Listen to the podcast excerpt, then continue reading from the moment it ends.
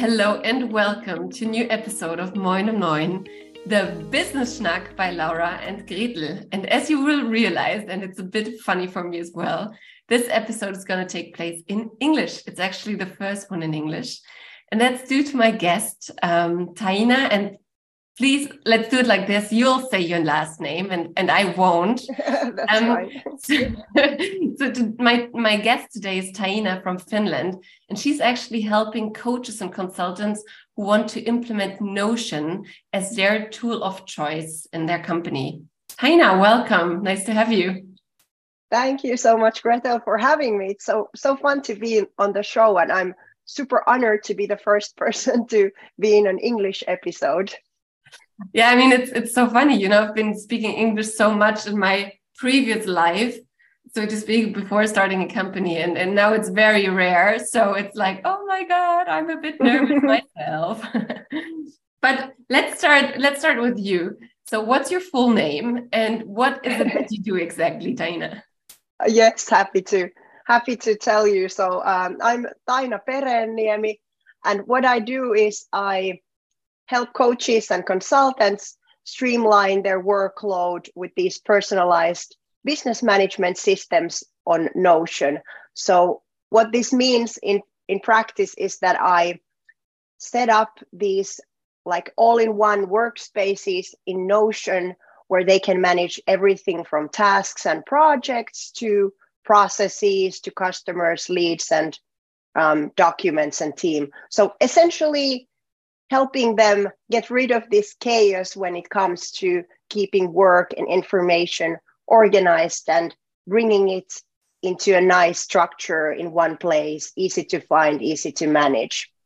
Mm-hmm. So, so that way, for my clients, it's easier to scale without uh, becoming super stressed and overwhelmed while doing it.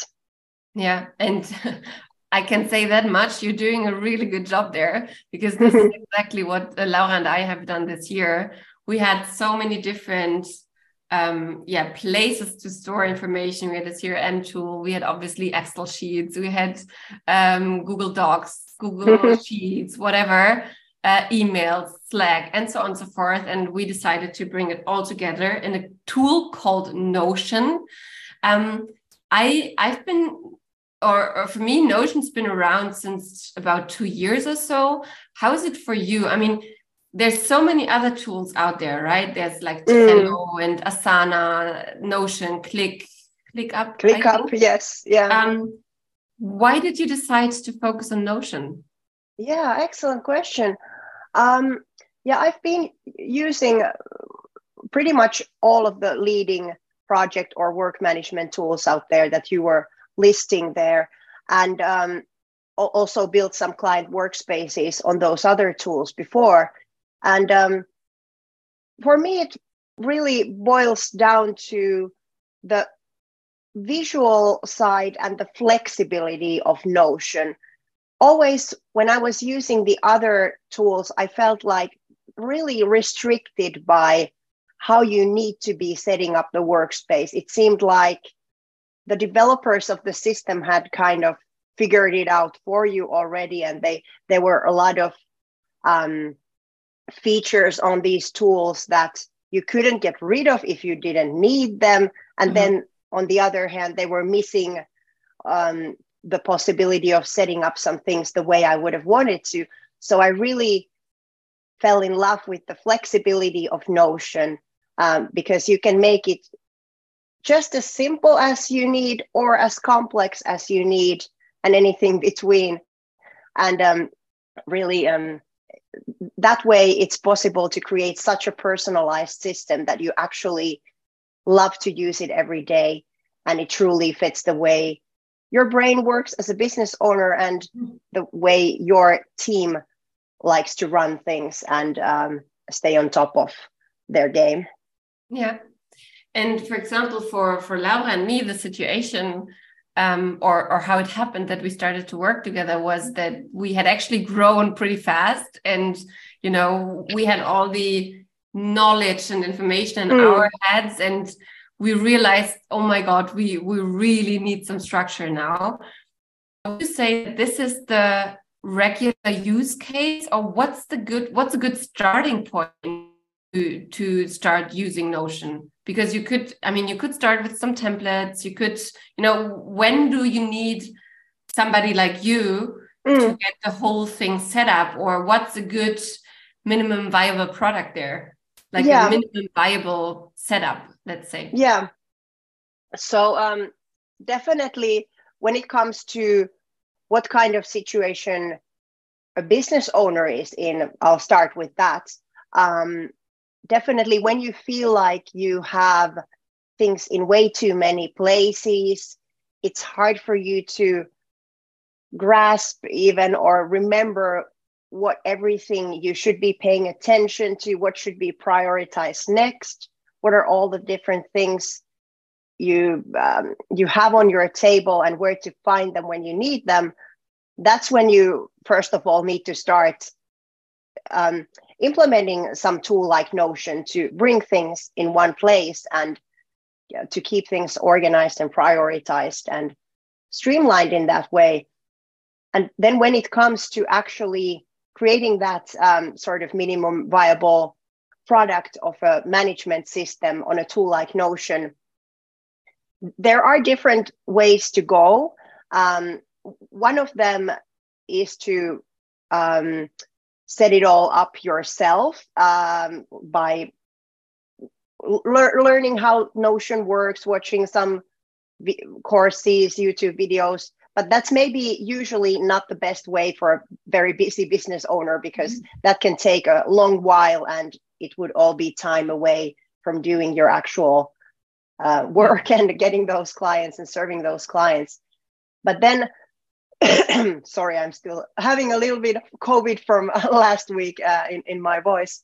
But um, yeah, so then, as you mentioned, Notion also has a huge amount of free and paid templates out there that you can use to set up something quickly. And that's often where many of my clients have already uh, also started so they've um, looked at Notion's template library, maybe set up a lead tracker or a simple task manager, or maybe bought a template from some uh, Notion creator out there, and that can be a, that can work nicely as a like a minimum viable product to get some first things organized there.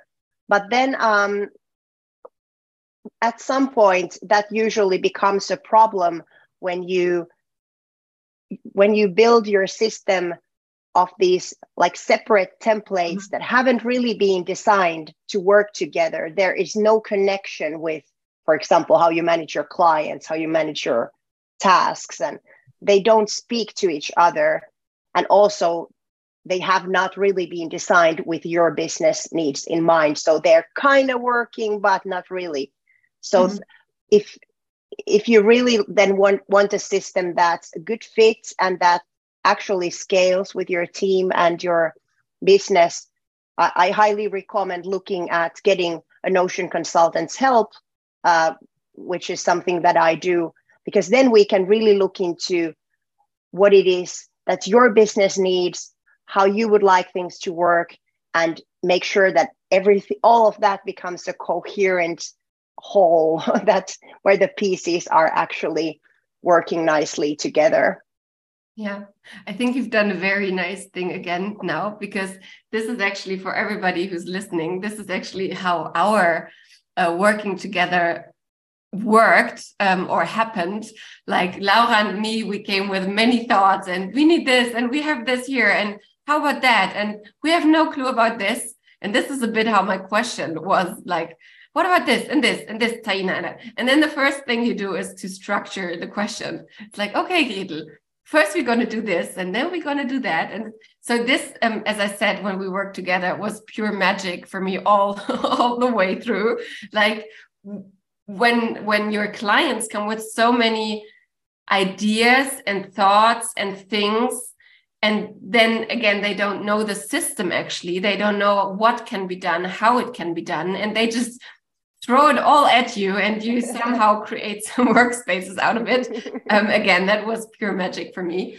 Um, but let's be so let's let's just imagine somebody like me sitting there and not knowing what the system can do can you give us like two examples of how you can actually use notion you mean you, you mentioned the lead list and the client mm. information but bit more specifically what can you do with notion? Yes. So um what do you when when you like take notion as a tool what you first get is you get these like different kinds of like blank canvases and these blocks which are like lego blocks that you can put together in different ways databases where you can structure and organize different kinds of information and data but when you use those building blocks and the blank canvas and pages that notion is about you can start setting up some really sophisticated stuff on top of it.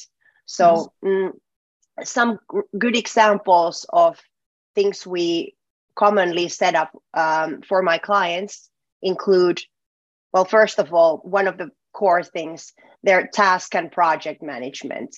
Then we, with all kinds of um, weekly planning uh, possibilities, um, t- assigning and delegating tasks to team um, features so that they can fully fully um, manage their tasks and projects in one place then uh, another thing we very commonly set up is everything that comes to managing the client relationship so that can be about tracking the um, sales process those leads in, in your sales pipeline then moving them on to when you close them, moving them to onboarding, mm-hmm. and after onboarding, managing the whole client journey in your coaching or other programs you have. Um, also managing the like basic const- uh, contact information behind those client projects. So who you're working with, what are all the details, their VAT numbers, their um, preferred payment methods, whatever. So keeping all that information organized.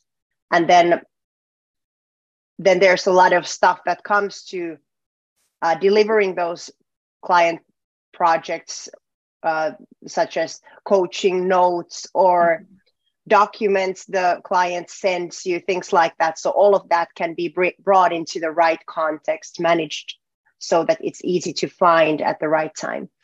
Uh, also, outside of um, the tasks and the client relationship management, other typical use cases might include um, managing and tracking goals, um, managing and tracking different kinds of um, notes and meeting memos, processes and SOPs. That's a very common one for, uh, for entrepreneurs. Content planning, meaning how you plan your social media posts and schedule them together with your team. Um, what else? Even financials we might manage for some some clients and things like hiring new team members or managing the people on your team and everything that comes along with that. So really, um, kind of uh, your imagine your creativity and imagination is kind of the limit to what you can manage in Notion. Anytime you have some work or some information that should be structured better, there are ways we can find to um, organize that on top of Notion. Mm-hmm. And you've mentioned um, you mentioned it now, and also in on your Instagram. I think you you talked about it quite a while. Is the topic of SOPs. Um, I'm pretty sure that there's a lot of people who have no idea what SOPs are, even with the German translation. Um, could you let us know what it is and why you're so no, I wouldn't say obsessed about it, but why it's so why it's so why it's so important from your point of view. Sorry. yeah. Yeah, SOP is definitely a three letter abbreviation every entrepreneur out there should know about. Uh, but still, I, I can I can tell you there are many people who who haven't yet come across it and it can bring uh, all sorts of trouble in the business. But what it is about the standard operating procedures are essentially um, these like step by step guides or instructions to how you run certain processes inside a business. Because in any business imaginable you will find certain routine things that take place um, multiple times and should be done in a pretty similar way every time. Examples of this could be how you onboard a new client to a program, or how do you uh, offboard a client when they leave the program, or how do you do your monthly accounting, how you update your website. All of these things happen more or less regularly and involve certain steps that should be taken in a consistent way. So, what the SOP or standard operating procedure does is it helps you structure that information on what are the specific steps that need to be taken and maybe what are the documents and links and resources related to making those steps happen and bring bring that in one structured document that's called the SOP so that then when you when the time comes to onboard a client or do something else uh, you can just give that SOP to one of your team members. You don't have to have 100 meetings to make it happen. You don't have to open whatsapp and start going back and forth on what's going to happen next but they're going to have the clear instruction right there and then you can rest assured as the ceo that hey my team can handle this they don't need to ask me all these questions all the time.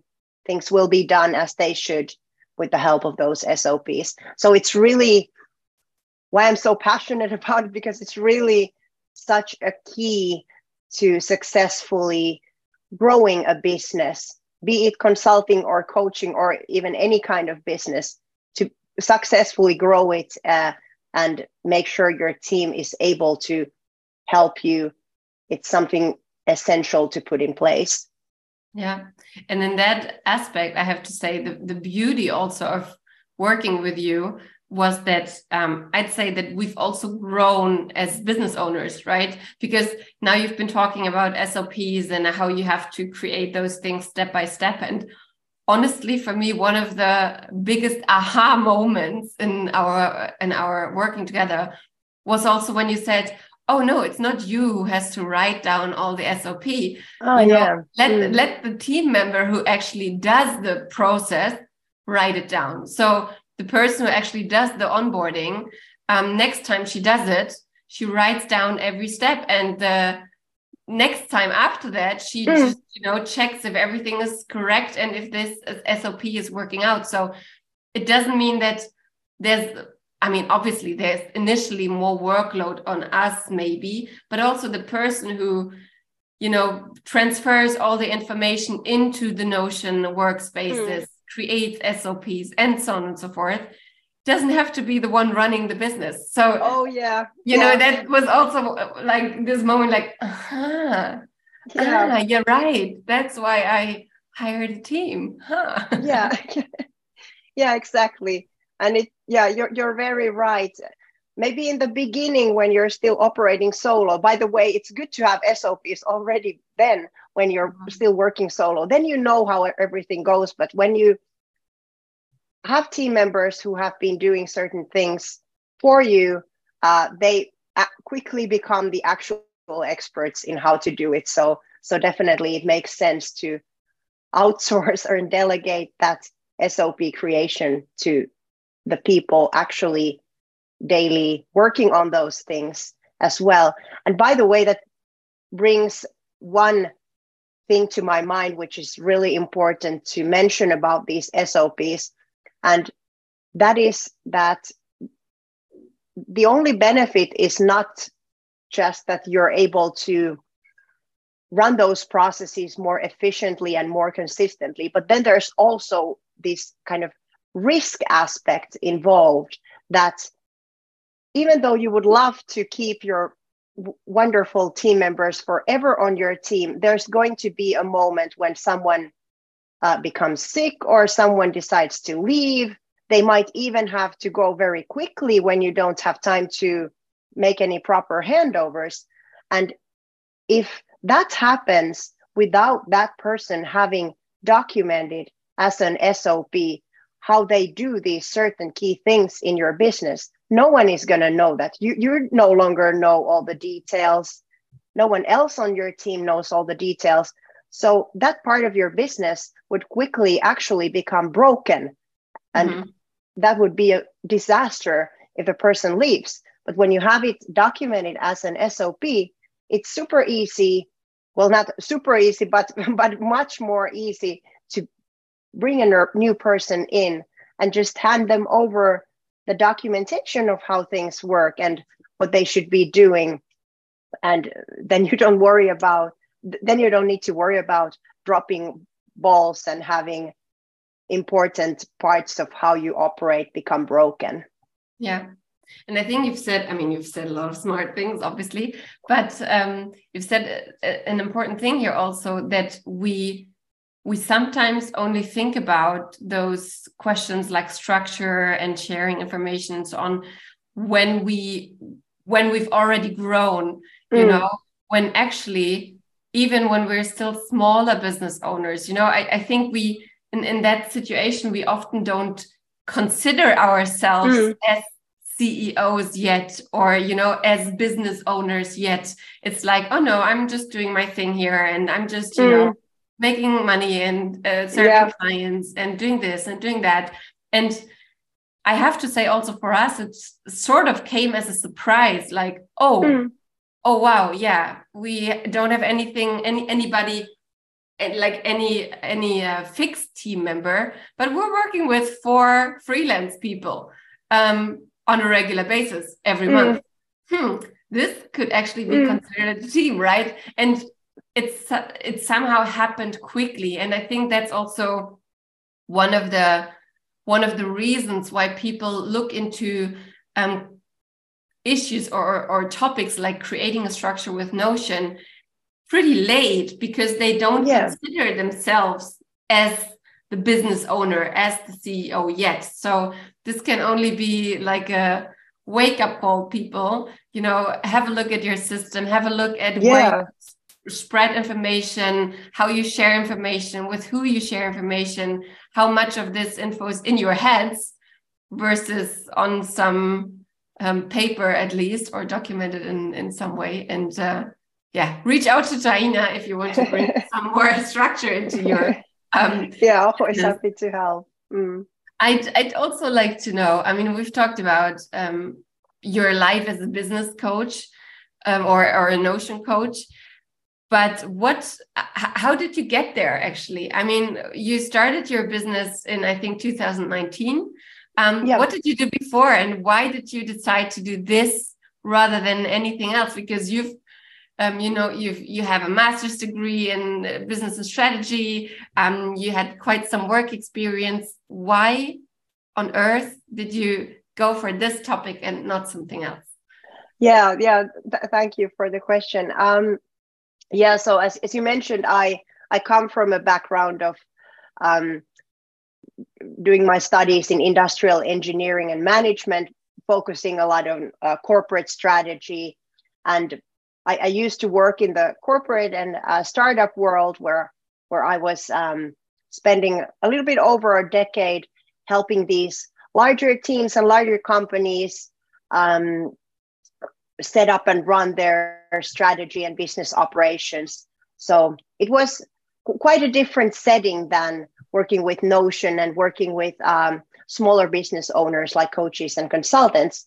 Um, I, I, really loved that work and um, it, it was hugely um, challenging and such a learning experience getting to see how those large world class organizations run these things. Um, but at some point, um, I realized that, hey, um, there's a lot here that the entrepreneurs out there don't know about the best practices that could still be uh, with a little bit of tweaking could be implemented for the small business context to help them run their businesses in with su- such a, such an improved efficiency and um, help them scale their businesses in so so much faster and with so much more less overwhelm. So um, I, really felt like hey i i want to take this learning and experience from working with bigger organizations working in in um, um, in the corporate and startup world and bring that to the context of helping small business owners run their teams and run their businesses uh, better so so I, I felt like that's that's a mission where i'm really the right person to do that. And um, somewhere along the way while still working in in, in one one startup um, i had discovered notion and i had been using it to organize my own work and set up some things uh, for ma- managing stuff in, in, that company. But um, yeah so so it, it was a tool i really had grown to love and it felt really natural to to bring my focus on on using that tool as a platform to set up those processes and set up those practices and systems for for these small business owners to to um, run things in a better way. So yeah that, that that's kind of the logic behind making that shift. But th- then when it comes to actually like the mental shift of uh, wanting to jump from the corporate safer track of uh, doing things and um, earning your income into this um, bandwagon go- called entrepreneurship there personally the the turning point really for me was when my first child elsie was born. Um, it, it really um, she's she's showed me with her own example as a baby and a toddler how you don't need to take take things too seriously. You can do what really feels fun and you can try and fall flat on your face and rise back again and it doesn't matter. So I, it kind of sparked this inner child in me who felt like entrepreneurship was something that would be truly fun for me and that i would like really passionately enjoy doing every day and i no longer worried about maybe getting some things wrong the first time and mm-hmm. try having to figure things out through some mistakes along the way so somehow that that really pushed me to make that dream happen and i'm super happy i, I was um, courage, like courageous enough to to take that leap and start uh, growing my own business back then. So thanks to Elsie. That's amazing. Forever grateful. and now you have uh, two small kids actually. Yeah, I do. Still fairly fairly small both of them. Um, how do you manage that? I mean, how how is it you, you know, do you have family around or is there a good support system in Finland to look after the kids or do you do that with your husband? Like how do you because I, I guess also Finnish kids get mm. and um, they do. Quite, quite too often. Yeah so yeah definitely combining um, parenting with um, entrepreneurship. It, it's not an easy puzzle to solve for sure. There there are times when uh, things get quite messy but um, for me personally the biggest thing definitely is is having a husband that um, is very supportive of what I do and wants to uh, sh- share all the responsibilities with me and um, the flexibility we have in our weekly and daily schedules of um, helping each other out to make things happen.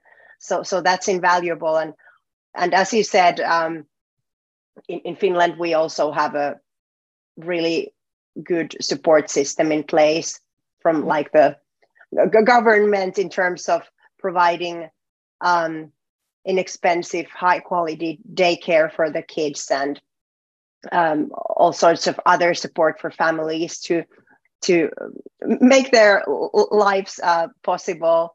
Um, so yeah, yeah, that that's also something I'm I'm really thankful as a Finn to have that support system in place. And yeah, but but then I must say that, and this is not a sales pitch for Notion, but really truly actually having my stuff together in Notion organized is is actually really critical for me to be able to perform my best even with this uh, thing called life happening around me. So so um it really helps to have things clearly structured and prioritized so that when i have that little break uh, um, in between of sick kids and uh, getting someone to take their nap I, I know how to best make use of that time to really push forward my my priorities.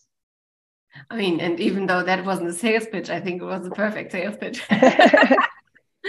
so, so um, how could people start working with you, or where can they find you? I mean, we'll obviously link your Instagram and so on uh, below the podcast episode, below the YouTube video, and so on. But what's the what's a good way of starting to work with you yes um, so the typical way um, i work with my clients is that i run the i run this notion um, program where we first um, audit their business so that i get a full understanding of how they how they work what are the main pain points they have when it comes to keeping things organized and streamlined. And then uh, together with the business owner and their team, I design this personalized Notion setup to manage everything in an optimal way. And then I set it up for them so that they don't need to be the Notion experts. They don't need to find all the right templates out there and put them together, but everything is done for you. And then, sorry,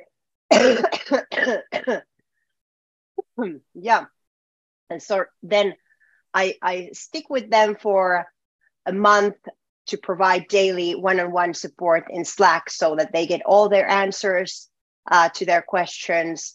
And we still make adjustments and modifications to the system because you never know in the start exactly how it should be. But then when you start using it in practice is when you when you might notice how, how things things should be done. So so that's the like typical setting i use to work with my clients alongside some smaller consulting things when people need. Um, and if something like that sounds uh, interesting to you uh, what i do offer is a free evaluation call where we sit down for 45 minutes to understand where you are and i can give you a better and more concrete idea of what your dream workspace might look like and what it would mean to work uh, together with me. So if if setting up a free evaluation call like that um, sounds interesting, you can find it on my website. That's um, www.tainapereniemi.com slash let's talk. So we will we will link that. yes, I, I guess yeah. the latest at the last name, people will be lost. oh yeah, yeah, yeah. It, it's better to have the link somewhere handy. But um, do, do reach out. No pressure, no cost. It's all free, and we'll just have a chat and understand where you are and how we might be able to help you out. That sounds perfect. And you should also follow her for uh, some advice on Instagram, some oh, great, yeah. some great reels. I really enjoy that content. Um, last questions because I didn't find that on your website or your Instagram.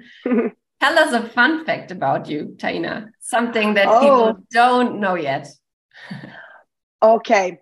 Well, um, you if you if you came to my kitchen, you'd be surprised of this cupboard that I have like full of teas. There's maybe a hundred different teas all organized in different little boxes. So I'm a, I'm a huge tea and especially green tea fan. So I I love to love to maintain this collection of all kinds of fancy fancy teas and and every every morning I start with a very careful preparation of uh, the perfect tea with the actual perfect temperature and time of uh, having it in the in the water and things like that. So if you ever want to have a perfect cup of tea you should come visit and and my, my tea collection is pretty extensive wow i mean and again it fits to your job with Notion, right? When you say it's all organized. Oh, yes. Little boxes and very neat and very structured. That's um, maybe the only thing I don't have organized in Notion, though. Maybe I should develop something around that as well. That'd be awesome. Um, so, Taina, thanks so much for your time. Thanks for uh, sharing all this information. It was a real fun chat. And um, again, I've learned a lot. I can by heart recommend working with Taina. She's made such a change to our business um, structure and organization. And um, yeah, if you want to have a good cup of tea, apparently just go and fly to Finland and she'll have the perfect tea for you. thank you. Yes, thank you so much, Gretel. It, it was such a pleasure to to be uh, talking with you this morning. Perfect. And for everybody else, you know, as with every episode, um, we'll be super happy if you give us some likes, some some stars, some hearts, whatever it is that um, there is on the podcast hoster of your choice. Um, go and check out Taina. Um, send us some comments about the show, whatever it is. We're super happy to hear from you. And um, if not, we'll be around with the next episode of Moin on Neun. Bye bye.